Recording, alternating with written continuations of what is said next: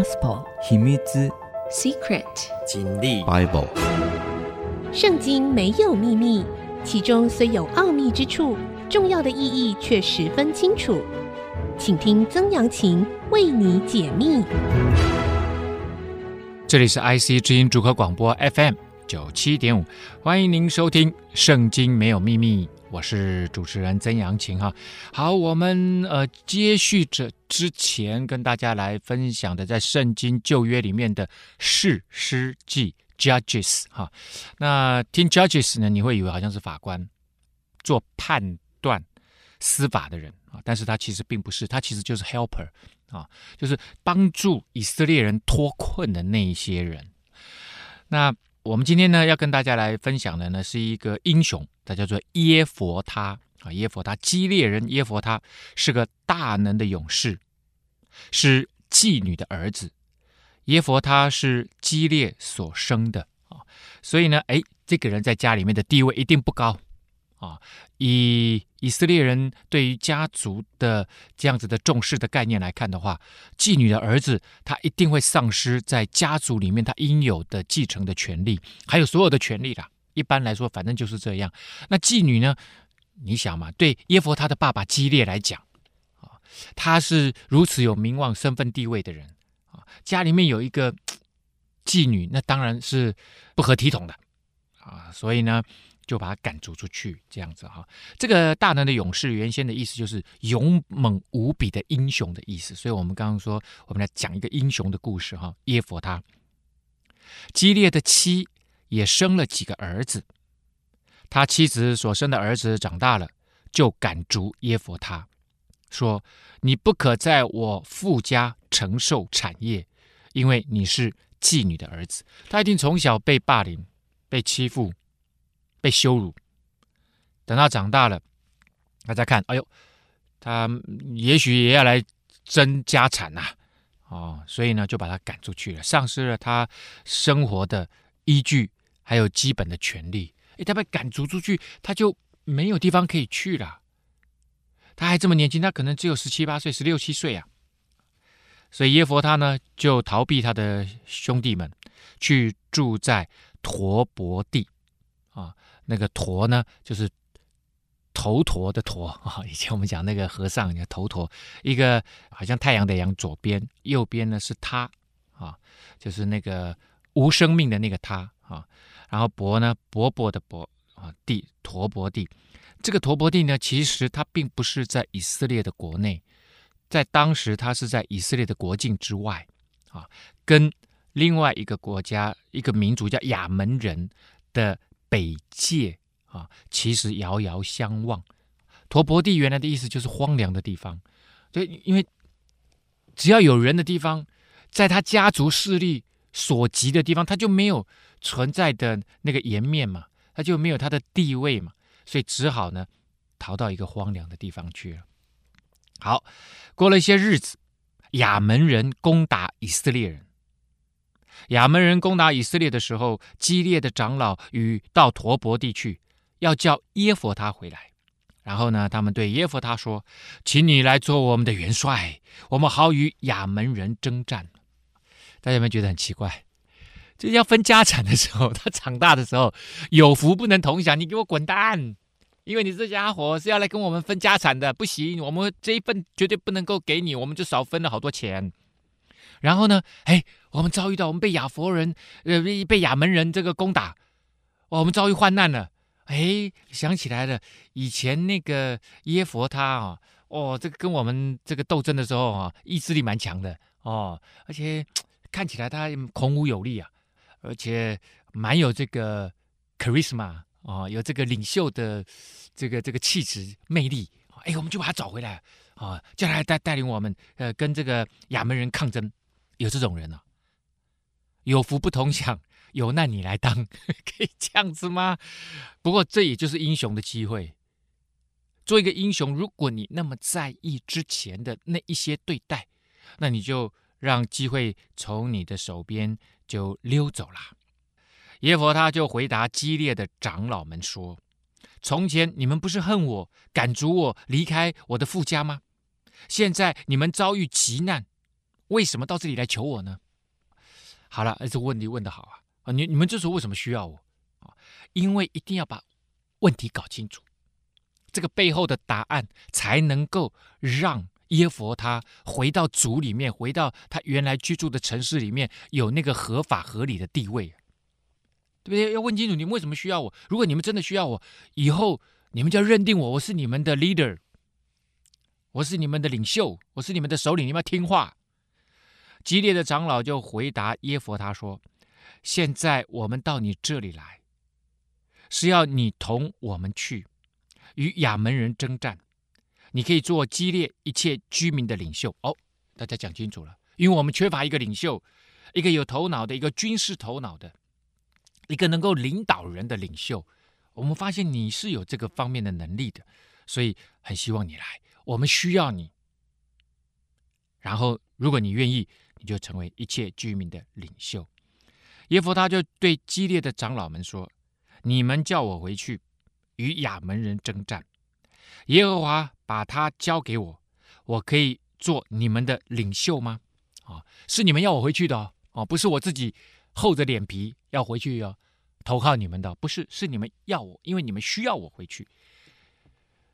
任务是跟亚门人征战，跟我们的敌人作战啊。”所以呢，如果耶和华神，哎，你会发现耶弗他，他的心里面是有上帝的。他说：“如果上帝他们交在我手中，你们就真的要我做你们的领袖吗？”激烈的长老们就回答耶弗他说：“有耶和华在你我中间做见证，我们必定照你的话行。”OK 了，上帝做见证，你就是我们的领袖了。我们这些长老们。是代表大家来求你回去的，拜托拜托，我们真的很需要你。于是耶弗他同激烈的长老们回去，百姓就立耶弗他做领袖，做元帅，所以他是一个军事领袖，当然也是一个政治领袖啊。耶弗他在米斯巴将自己的一切话陈明在耶和华的面前，所以哎，这个人其实相信他心里面是面对神的。投靠神的，是向上帝敞开的。他希望上帝要帮助他，所以他把他一切的话陈明在上帝的面前。这就是什么？这就是祷告啊！他就跟上帝祷告说：“我们要去跟神的选民的敌人亚扪人征战了。上帝，你一定要帮助我。我们在你面前做这个祷告，有神为证啊！啊，我现在是成为以色列的领袖了。所以耶弗他很看重这件事情，因为在迦南地区，如果是一个非常严重的事情，非常重要的事情。他们会在神庙里面啊，跟他们所崇拜的那个神明，做这样子的呃呃祈求祷告啊。所以耶弗他做这件事情，他跟他的上帝祷告这件事情，其实你会看他会，他其实非常看重，他认为这是他生命当中转捩点啊，当然也是以色列这个民族的转捩点。耶弗他打发使者去见亚扪人的王说。你与我们有什么相干？竟来到我国中攻打我呢？啊，他是把亚扪人当做一个人，以色列人当做一个人。你与我有什么相干？啊，为什么你跑到我们这里来？哇，这其实是一个领土纠纷啊。亚门人呢，呃，慢慢的来侵占以色列人，而且看到以色列人这么弱，这时候呢，就想要来统治他们。亚门人的王就回答耶弗他的使者说。因为以色列人从埃及上来的时候，占据我的地，从亚嫩河到亚伯河，直到约旦河。现在你要好好的将这地归还吧。好，我跟大家来稍微分析一下哈。约旦河没问题啊，约旦河一直都是以色列的东界。那南边呢就是死海，北边呢就是加利利海，那中间有约旦河。那亚嫩河跟亚伯河在哪里呢？啊，亚嫩河这边写的亚是亚洲的亚，嫩就是东西很嫩的那个嫩。那上面那个亚伯河呢，是文雅的雅，哦，博爱的博，亚伯河。哈，好，亚嫩河在死海的上面一点点的约旦河的支流。那亚伯河呢，大概在从死海到加利利海，加利利海在北边呢。啊，差不多中间的时候流出来的都是往东流的，也就是约旦河东岸。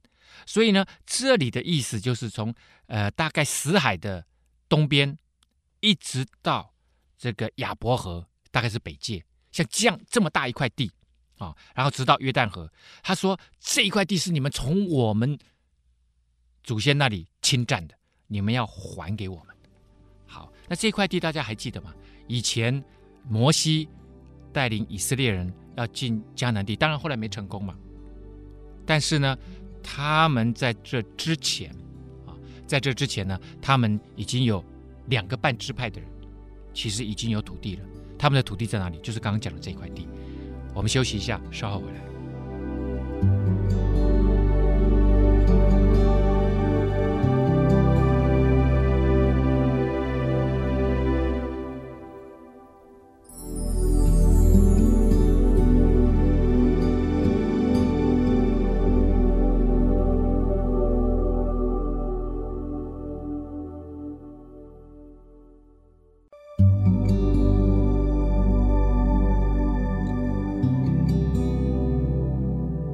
欢迎您回到《圣经没有秘密》，我是曾阳晴哈。好的，我们刚刚讲到了哈，亚门人呢说，你们以色列人以前侵占我们的土地啊，那耶弗他呢，他其实这个时候希望能够用外交手段把这件事情给解决掉啊。那他现在是领袖啊，他代表以色列人来处理这件事情呢，啊，所以他就打派，就是派了这个外交使节啊，去跟亚门人的王来诉说。说清楚这件事情啊！耶弗他如此说啊，这个是那个使者就转告啊，说耶弗他如此说，以色列人并没有占据摩押地和亚门人的地啊，摩押地在更北边啊，亚门人地在东边。以色列人从埃及上来呢，是经过旷野到红海，这个没问题啊，来到加低斯，加低斯在西奈半岛的北边。就打发使者去见以东王。这时候这块土地是以东的，他本来想要直接穿过以东的土地，然后就进入到哪里？进入到迦南地啊！就说求你容我从你的地经过。以东王呢却不答应，又照样打发使者去见摩押王啊。那去见摩押王呢，这就他们就往西了，他也不允许。以色列人就住在加低斯这里等了一阵子，他们又经过旷野，绕着以东和摩押地。从摩押地的东边过来，所以他们其实往南绕了一圈啊，是一个逆时针的方向这样子绕。嗯，我看没有没有错，逆时针方向哈，在雅嫩河边安营。好，我们看到了雅嫩河，并没有入摩押的境内，因为雅嫩河是摩押的边界。好，他现在在用历史啊，因为有很多的这个国境的啊国界的呃纷争的话，其实都必须从啊历史文件。啊，或者是历史的这个档案里面，我们来寻求以前到底是什么样的一个状态啊？以色列人呢是打发使者去见亚摩利王西宏，就是希实本的王，对他说：“求你容我从你的地方经过。”好，现在他们在亚嫩河边上啊，那现在呢，亚嫩河北边呢是亚摩利王西宏，所以他们现在就是跟亚摩利王西宏说：“哎，求你让我们过去，因为他一定要经过亚摩利王的土地，他们才能够进，才能够过约旦河啊。”所以呢，这时候他们也跟他们借地，往我们自己的地方去。因为上帝这时候其实迦南地是不是以色列的还不是，但是呢，摩西就跟这个大家就说啊，就去跟这个亚摩利王西宏就谈了啊，你让我们可以到我们的地方去，因为他上帝已经给我们了，所以那个地方就是我们的。上帝答应了，虽然这时候还没有实现，但是他们就已经认定，这就是每一个。相信上帝的儿女，上帝答应的事情，你就先认定你已经得着了，就是这样子。然后就是这个就是信心。西红却不信服以色列，因为西红他不相信啊，这个亚摩利王不更不相信，那那是你们的自己的呃这个信仰啊，那跟我没关系，不容他们经过他的境界，所以你们不能从我这边过。乃招聚他的众民在亚杂安营。然后呢，他西红一看不对劲，因为这时候他唯一的路就是这条路了，没有人要让他过，他们已经绕到这里了，绕很久了。他们在旷野已经待了三十八年了，这是最后的时刻，以色列到了，已经到了忍无可忍的境界了。所以呢，亚摩利王呢，这时候为了要防备以色列人的进入，所以他就招聚他的军队在亚扎这个地方安营，想要与以色列人征战。耶和华以色列的神将西宏和他的众民。都交在以色列人的手中，以色列人就击杀他们，得了亚摩利人的全地。啊，所以呢，从亚嫩河到亚伯河，从旷野直到约旦河，这一大块四方形的土地，耶和华以色列的神。在他百姓以色列面前赶出亚摩利人，你竟要得他们的地吗？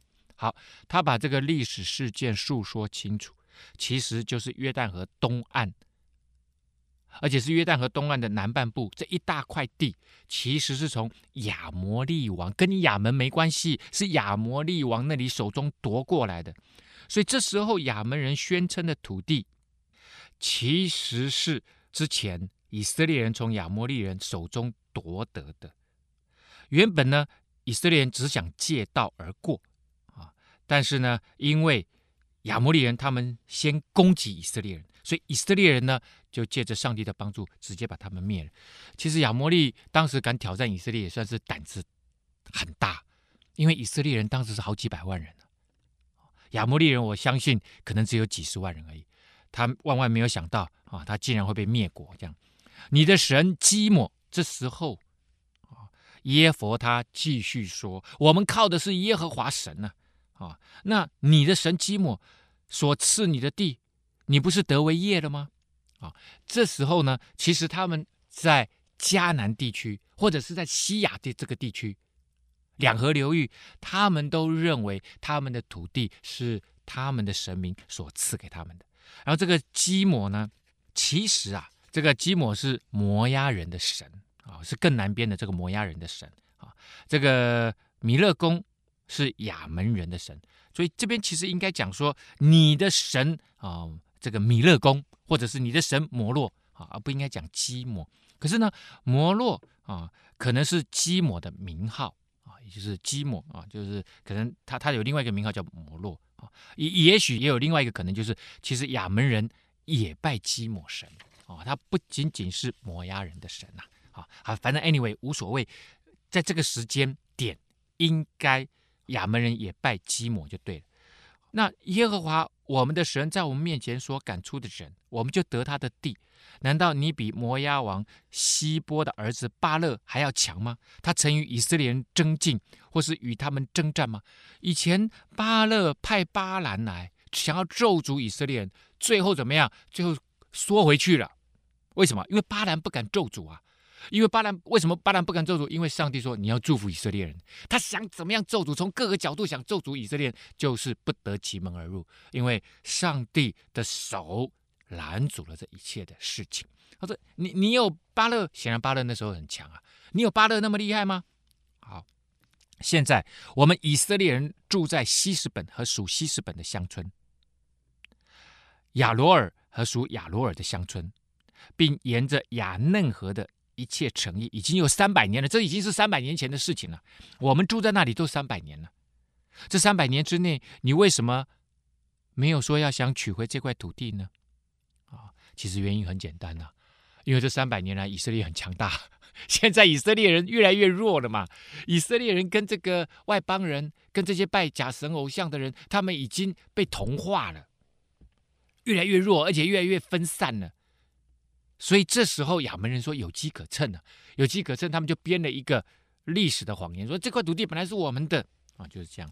这种故事你看完了，你就知道为什么上帝把这样子的故事写在这里啊。除了以色列人的信仰这个衰弱以外，最重要的一个点是，上帝写字这个事情，就是告诉你以后人间就会一直发生这种事情啊。然后，然后台湾对钓鱼台啊，这对不对？这种事情太多了啦，太多太多了。原来我们没有得罪你，你却来攻打我，恶待我。愿审判人的耶和华今日在以色列人和亚门人中间判断是非。啊，这个到目前为止都是耶弗他借着使者去跟亚门人交涉的内容。可是亚门人的王不肯听耶弗他打发人来说的这些话。所以外交手段在这个时候明显失败了，但是呢，这一番话，但这一番话当然是耶弗他教他讲的。显然耶弗他真的很会说话啊，而且他对历史娴熟，而且他投靠上帝。耶和华的灵就降在耶弗他的身上，他就经过基列和玛拿西，来到基列的米斯巴，又从米斯巴来到亚门人那里。耶弗他就向耶和华许愿说：“你若将亚门人交在我手中，我从亚门人那里平平安安回来的时候，无论什么人先从我家门出来迎接我，就必归你，我也必将他献上为燔祭。”哇，这个听起来很很可怕。谁从我们家出来先迎接我，我就把他献给你，而且献成燔祭，燔祭是要把它烧了。到底这是怎么回事啊？我们休息一下，稍后回来。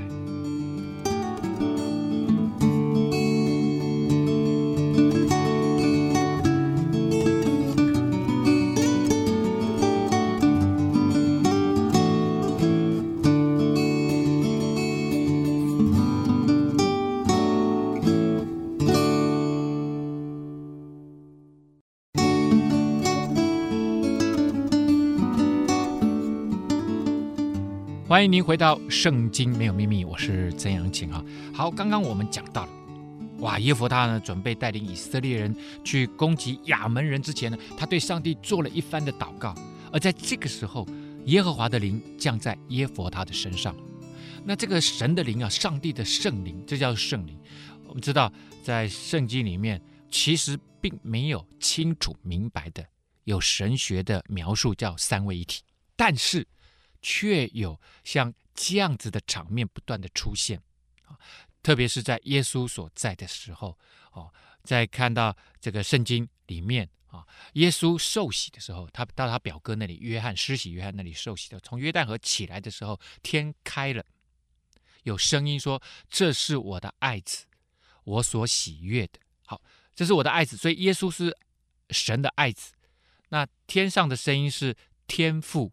上帝天父的声音，然后耶稣基督是神的爱子，然后他就说，这时候就说有圣灵像鸽子一样降临在耶稣的身上，所以这时候就看到三位一体美好的关系啊，有天父，有圣子，有圣灵。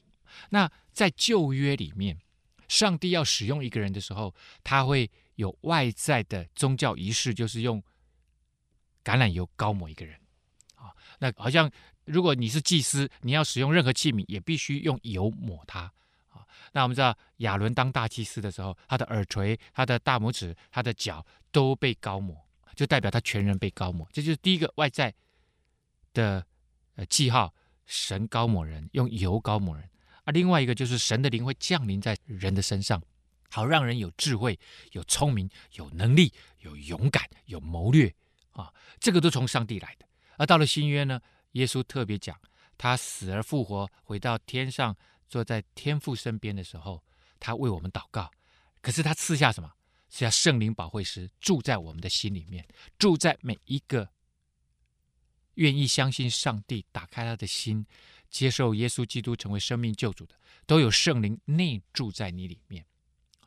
然后呢，当你有圣灵内住在你里面的时候，你就承认耶稣基督他是神的儿子，他来为了要拯救每一个人。那这个圣灵内住在人里面，其实就是愿意帮助人。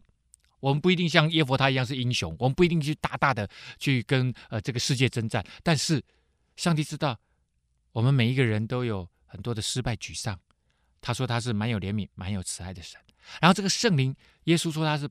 保惠师，也就是他是教导我们的人，也是安慰我们的人。所以，当你有痛苦的时候，他会安慰你，他会陪伴你；当你面对挑战的时候，他会帮助你有智慧、有聪明，每一次都做对的选择，而且能够大大的得胜。好，所以这个是圣灵降在耶弗他，所以神这时候在使用他，为了帮助以色列人脱离亚门人的手跟攻击啊！啊。好，那耶弗他，我刚刚讲了，他跟耶和华神许愿呢、啊。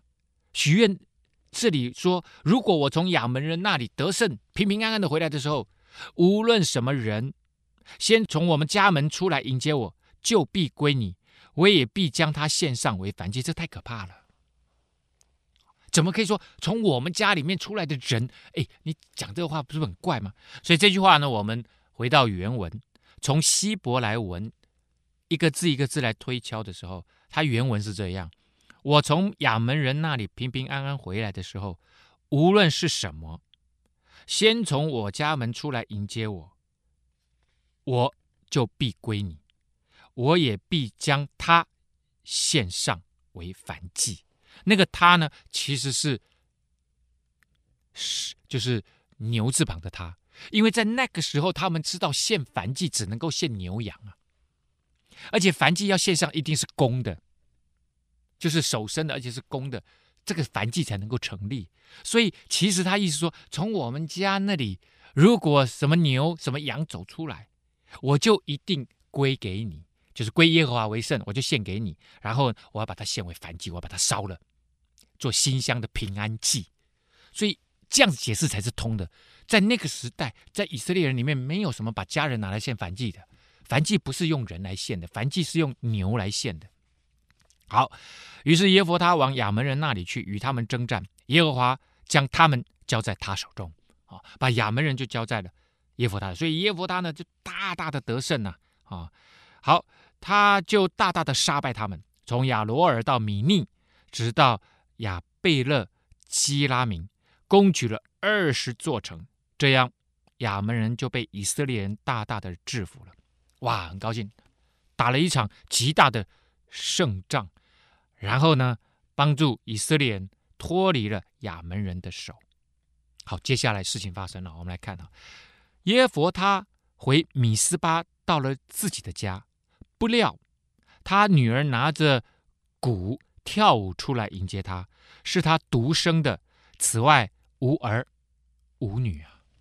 好，所以你知道耶佛他回来的时候，他没有预料到出来的是他女儿。其实耶佛他如果出来，如果他有儿子，出来是他儿子，或者出来是他老婆，都是不料。为什么？因为他原先以为出来的应该先出来的应该是牛羊，结果牛羊都没有出来，他们家的这些养的牛羊都没有出来，出来的是什么？出来是他女儿。所以他没有想到是人先出来，而且他女儿拿着鼓啊，一边跳，可能是铃鼓啊，一边跳舞就出来迎接他。哇，爸爸得胜了，我们好快乐。是他独生的，此外无儿无女啊。那我们刚刚讲了，燔祭必须是什么？牛跟羊，而且要公的。结果他是他女儿，也没办法献，与这个祭司献祭的礼都不合嘛。耶弗他看见他，看见女儿。就撕裂衣服说：“哀哉，我的女儿啊！你使我甚是愁苦啊，叫我作难了啊，因为我已经向耶和华开口许愿，不能挽回啊。所以这里看到耶弗他，其实他不需要许这个愿，神一样会帮助他。可是他迫切的想要得胜，迫切的想要解救以色列的民族脱离异族的统治。就他女儿就讲了说：父啊，你既向耶和华开口。”就当照你口中所说的向我行，因为耶和华已经在仇敌亚门人身上为你报仇了。又对父亲说：“有一件事情，求你允许我，容我去两个月，与同伴在山上，好哀哭我终为处女。”所以他们后来就做了一个转变，当然不可能把人烧了啦。但是他女儿说：“我愿意献给上帝。”那这这所谓的愿意献给上帝，就是我愿意为耶和华一生守节，我就不结婚了，因为我归给耶和华的。那个刚刚就是说我必归你的意思是说，从我们家出来的人，我或者从我们家出来的牲畜，我必归你的意思就是我要献给神。他原来意思就是我要献给神，所以他的女儿就献给神，也就是好像就是嫁给上帝，那你就不能再嫁给人了。其实就是这个意思，所以呢，他女儿在说：“好吧，爸，那你先给我两个月啊，就这两个月让我好好的平复我内心深处的哀伤，然后我愿意一生来服侍上帝。”好，那这个是耶弗他，呃，他当然啊、只能这样了，所以他就跟他的女儿说：“你去吧。”就容他的女儿离开了两个月，他便和同伴去了。女儿就跟她的一些这个闺蜜啊，就就离开了，在山上为她终为处女哀哭啊。他讲说：“好吧，那以后就就没有没有没有，因为以前的人啊，能够结婚生生子，其实是女人的一个生命中间的重要的荣耀的记号啊。好，我们先休息一下，稍后回来。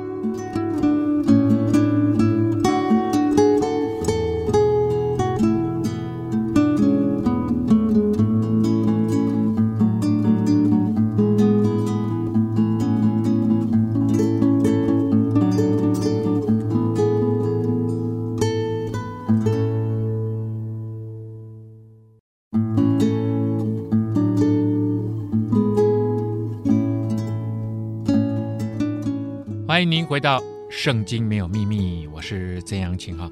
刚刚这件事情呢，就让我们想到了哈，所以一直到现在，特别在新约里面的教导，就说到啊，呃，我们不必许愿啊，不要不要随便许愿，甚至你不要许愿，因为你可能达不到嘛，做不到嘛。像耶弗他许这个愿，完全不是他自己能够做得到的啊，那这样子就会很鲁莽啊。只要愿意啊，如果你将自己献上。那就算了，你所谓说谁从我们家出来就献上给你。所以在这个罗马书里面呢，特别谈到你可以将自己献上，当做活祭，就是上帝啊，你拯救了我，借着耶稣基督拯救了我啊，我我我非常感恩，我知道你好爱我，所以我愿意将自己献上，当做活祭啊。你们如此侍奉，乃是理所当然的，也就是我们这样子来侍奉上帝啊。呃，因为上帝你拯救了我，所以我也愿意来服侍神，也服侍人，让更多的人认识这位神。所以你把自己献上活祭可以啊，但是你不能够说说谁我们家出来我就把他献上，你替别人许这个愿干什么？我替牲畜也就算了。好，那这个女儿呢，在山上待了两个月，已经时间满了嘛，她就下山回到父亲那里，父亲就照所许的愿向她行了啊啊，就养她一辈子啊。女儿终身就没有亲近男子。以后，以色列人中间有个规矩，每年以色列的女子去为基列人耶弗他的女儿哀哭四天，也就是纪念他，当然也是纪念他们的得胜啊！啊，可是这个纪念这个得胜，就中间有一点点的，好像缺憾一样，啊，好像缺憾一样，所以真的不要随便许愿呐！啊，以法莲就聚集啊，以法莲人呐啊就聚集了，到了。